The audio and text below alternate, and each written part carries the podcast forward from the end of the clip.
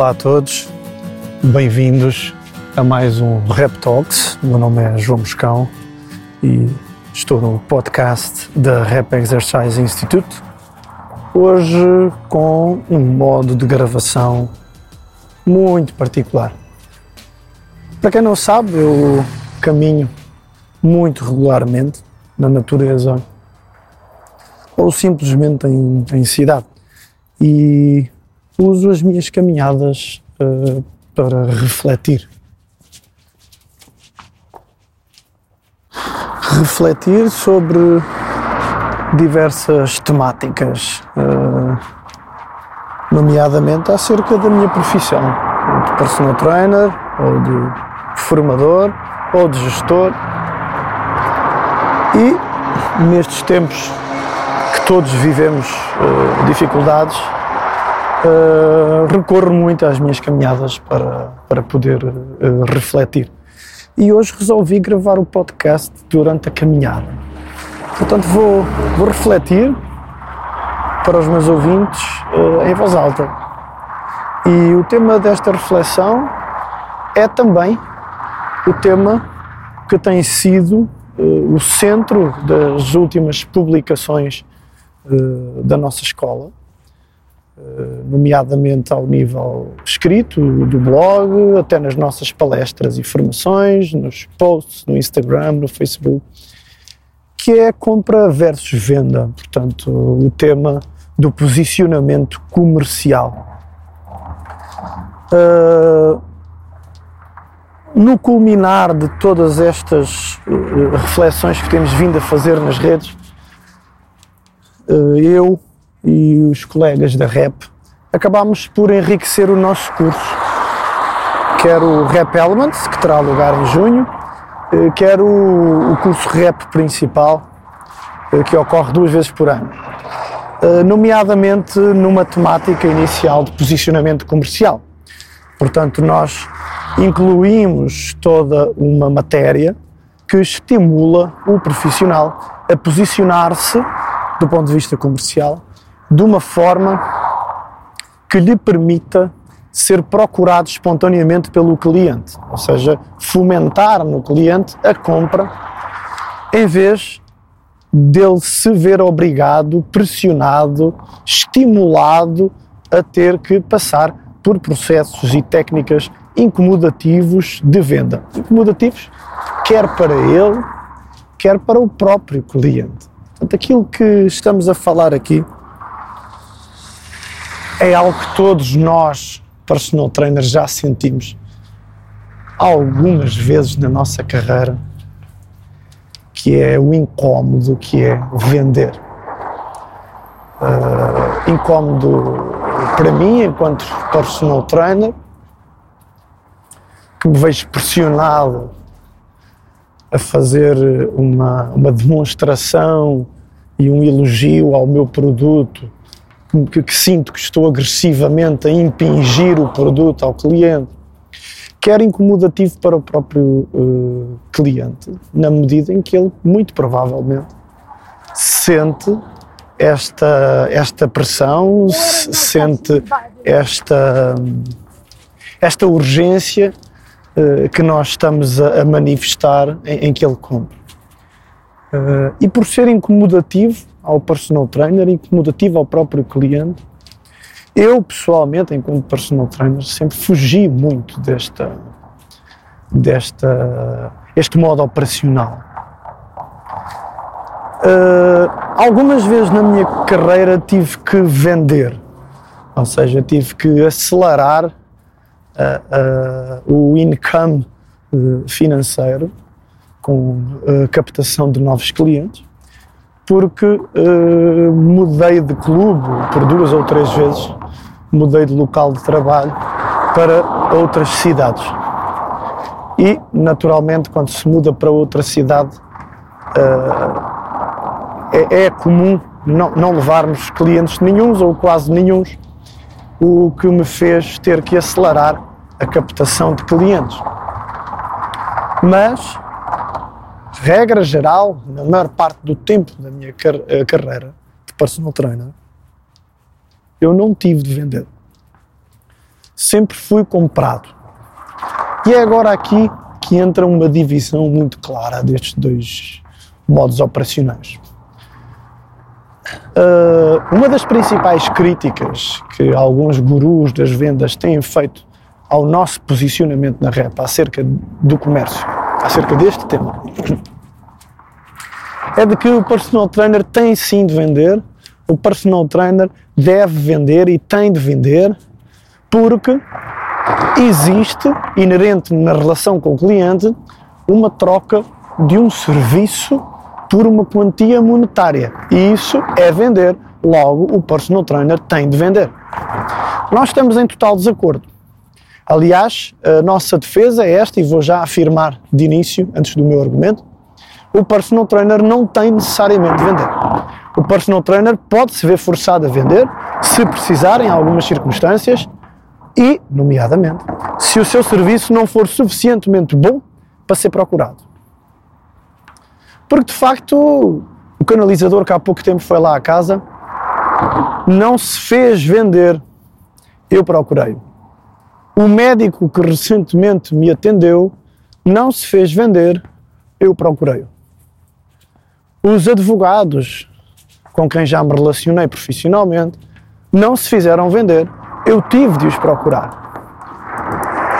Há aqui uma diferença clara então entre um serviço que é vendido e um serviço que é comprado. E deixem-me já dizer onde é que os gurus do marketing se enganam aqui. Alguns gurus, nem todos. Bom, os bons que eu conheço pensam regra geral como eu. Mas uh, na definição de vender e na definição de comprar, e estou-me aqui a fazer valer da definição de sinónimos no dicionário e na definição de origem, na etimologia, origem da palavra. Quer vender, quer comprar. Ambos os termos têm na sua definição o âmbito de uma troca de um serviço ou produto por uma quantia monetária, por uma contrapartida, geralmente financeira.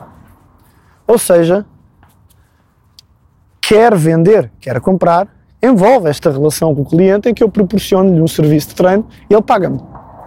Portanto, dizermos que o personal trainer tem de vender só porque há esta troca é assumir que somente o ato de vender é que tem esta definição. Mas não, comprar também é definido como sendo uma troca de um serviço ou produto por uma quantia monetária. Então qual é a diferença entre comprar e vender? Bom, está no ato de origem. E, novamente, recorrendo à definição de sinonimia e etimologia, na venda é o prestador do serviço que introduz uma medida de pressão. Ou seja, o produto que vai ser a posteriori trocado por uma quantia monetária é elogiado pelo próprio provedor do serviço. Ou seja, falamos em vender no âmbito do personal training, quando é o PT a apresentar o serviço ao cliente, a explicar que é bom para ele e a dizer-lhe quanto custa e se ele não comprar logo, ficar com o contacto, voltar a pressionar daí uns dias. Isto é vender, ou seja, o personal trainer está a fazer um elogio do produto, está a tentar convencer o cliente dos benefícios do produto, a tentar convencer o cliente a gerar a tal esperada troca de dinheiro pelo serviço. É por isto que gera tanto desconforto, quer no personal trainer, quer no cliente. Porque há um elogio do próprio produto. O personal trainer vê-se forçado a ter que fomentar o próprio produto. Coisa que o canalizador não me fez, que o advogado não me fez, que o médico não me fez. Uh, então porquê é que eu os procurei? Bom, na verdade eu procurei-os e comprei-lhes o serviço. Eles não me venderam o serviço. Porque, na definição sinonímica e etimológica do termo comprar, além de haver a tal troca de dinheiro pelo serviço, o ato não tem origem no provedor do serviço. Tem origem, sim, no beneficiário do serviço. Isto é, Uma compra no âmbito do personal training é quando o cliente cobiça o produto. O produto não é elogiado pelo próprio personal trainer. O produto é cobiçado pelo cliente. É o cliente que procura o profissional, questiona acerca dos preços e dos benefícios e adquire o serviço. E nem sequer podemos dizer que o personal trainer fez uma venda, porque neste caso não fez uma venda. Fechou o negócio, mas não fez uma venda. O cliente é que fez uma compra e há uma diferença claríssima aqui. Portanto, resumindo, ambos são uma troca de um serviço por dinheiro, mas a venda parte do profissional, daí todo o desconforto e, e desvirtuar da ética uh, de quem se apaixonou pelo exercício físico. Na compra, é um ato que parte do cliente. Agora coloca-se a questão de ouro, não é? Como é que eu faço o cliente comprar o meu serviço espontaneamente? Como é que eu posso não depender do elogio do meu próprio produto, ou seja, como é que eu consigo fazer a minha carreira, a minha carteira de clientes, de ginásio para ginásio, sem ter de proceder a técnicas e processos de venda direta. Bom, remetemos novamente para os nossos três exemplos do canalizador, do advogado e do médico. Que é que estas três profissões têm em comum para serem procuradas? O primeiro fator é no cliente. Há uma necessidade. Ou seja, só há compra quando há necessidade e percepção de que determinado profissional ou determinado serviço vai colmatar essa necessidade. Ou seja, eu só compro um serviço de, de canalizador quando necessito de uma resolução de uma problemática qualquer na canalização do meu domicílio. Eu só solicito os serviços de um médico quando há uma problemática a nível da minha saúde física ou mental a resolver. Eu só solicito os serviços de um advogado quando há uma problemática ao nível jurídico social ou pessoal ou empresarial que seja digna de resolução por este profissional. Ou seja, o primeiro fator que catalisa a compra é a necessidade específica do beneficiário. E porquê é que ele vai comprar àquele profissional em particular? Bom, porque, obviamente, ao identificar que tem uma problemática a resolver, consegue procurar qual é o profissional que detém o conhecimento certo para lhe resolver a problemática. É este sentimento do cliente uh, sentir que certa determinada pessoa ou profissão tem o conhecimento correto, adequado para a resolução da problemática inicial, eu vou chamar de autoridade epistémica. Eu não, aliás, em filosofia é assim que se chama autoridade epistémica é alguém que é reconhecidamente entendido na matéria.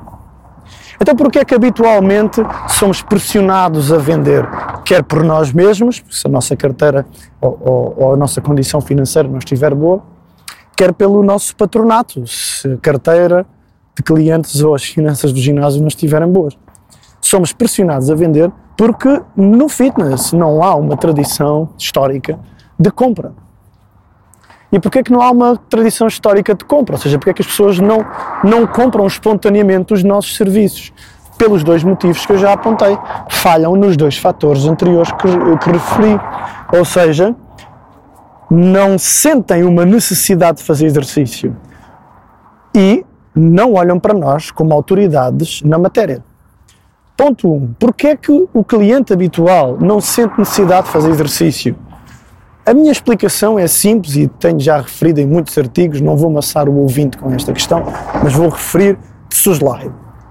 Porque o fitness, nos últimos 20, 30 anos, comunicou essencialmente que resolvia objetivos ou problemáticas estéticas, objetivos ou problemáticas desportivas de alto rendimento. Ou seja, isto é comunicar para um nicho altamente específico e dotado, alto rendimento, e um objetivo que, mesmo que seja comum a muita gente, depende muito pouco do personal trainer, que é o objetivo estético. Ou seja, a comunicação pouco foi dirigida para a saúde. E não tendo sido dirigida para a saúde, é natural que um cliente, quando tenha uma problemática de saúde, se cinja ao fisioterapeuta, se cinja ao médico, que não se lembre que o profissional do exercício físico pode ajudar também na saúde, nomeadamente na prevenção.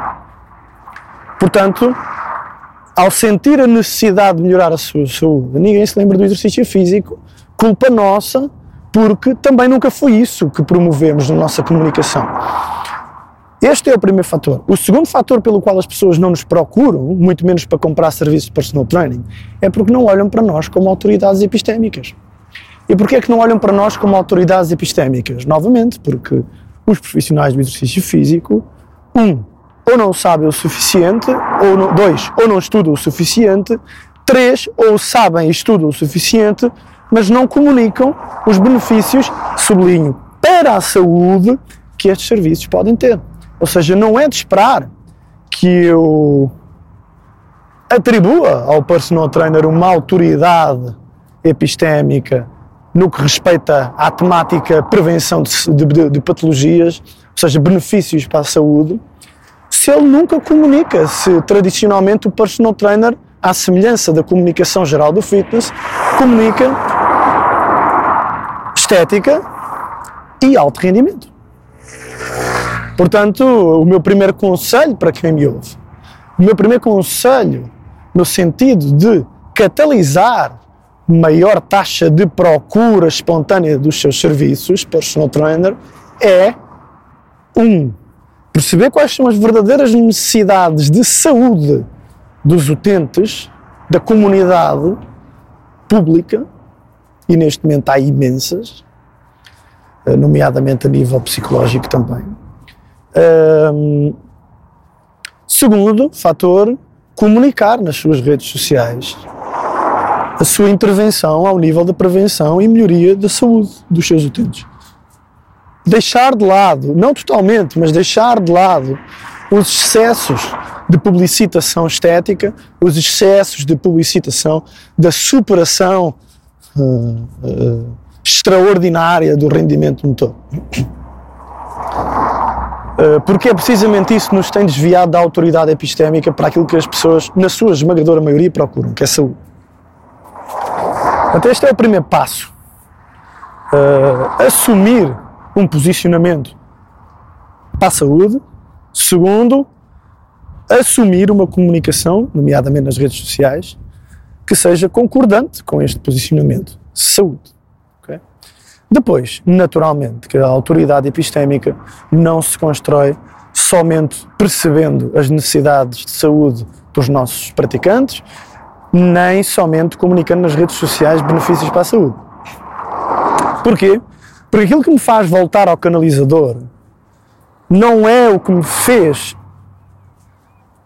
eh, contratá-lo a primeira vez.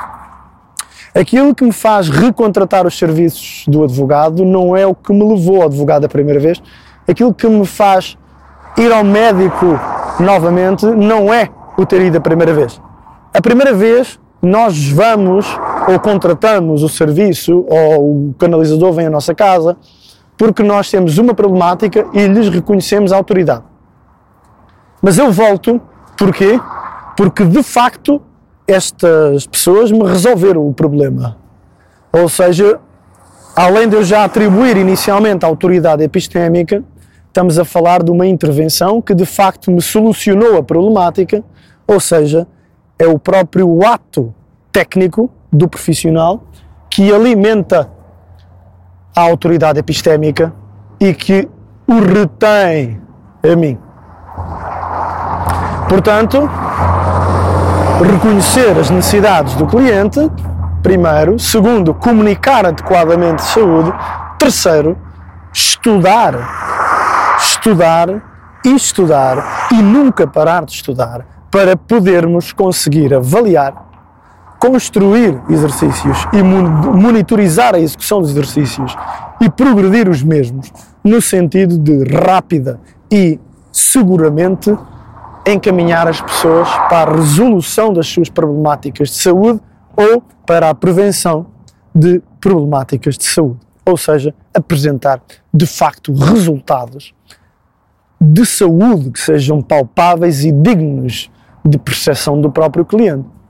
Deixarmos um pouquinho de parte, não totalmente, não é necessário, mas um pouquinho de parte, os excessos de resultados, o excesso de foco nos resultados estéticos, o excesso de foco nos resultados uh, de superação extraordinária do rendimento motor. Portanto, esta é a minha mensagem central, basicamente. Uh, Obviamente que, que, desenvolvo estes temas todos no nosso blog e nos nossos cursos. Mas eu hoje aqui, eh, durante esta minha reflexão, na minha caminhada diária, queria partilhar com o meu ouvinte esta, este sumo muito resumido de qual é o meu posicionamento eh, comercial e de porque é que eu acho que é o posicionamento comercial do futuro. O fitness está a atravessar uma grande crise neste momento, precisamente porque nós não somos uh, vistos como um setor de profissionais um, capazes ou de interesse no que toca às problemáticas de saúde. E eu não estou com isto a imiscuir-me uh, noutras profissões como a medicina ou a fisioterapia. Eu não estou a falar do tratamento ou cura de doenças. Estou a falar do exercício como preventor de patologias ou doenças, o exercício como uh, melhoria da qualidade de vida geral e o exercício como coadjuvante, repito, coadjuvante da medicina e da fisioterapia para a melhoria da qualidade de vida das populações humanas. Portanto, eu não estou a falar de nada de extraordinário. Nós temos na literatura científica provas a dar com pau que nos ajudam a informar com bom conteúdo, a educar a comunidade nas redes sociais acerca dos benefícios que o exercício tem para a saúde, acerca dos benefícios que pode ter a pessoa inscrever-se no ginásio, os benefícios que pode ter adquirir os serviços de um personal trainer. Quanto mais publicitarmos isto, quanto mais comunicarmos assim, mais facilmente seremos reconhecidos como solucionadores de uma série de necessidades nesse âmbito. No entanto, a permanência do cliente nos nossos serviços, a sua retenção, vai depender naturalmente dos resultados que conseguimos proporcionar. Resultados de facto na saúde. E para isso, só há uma coisa que nos vai servir: estudar. Até à próxima, ouvintes. Não percam mais episódios do Talks. Voltamos para o mês que vem. Abraço a todos.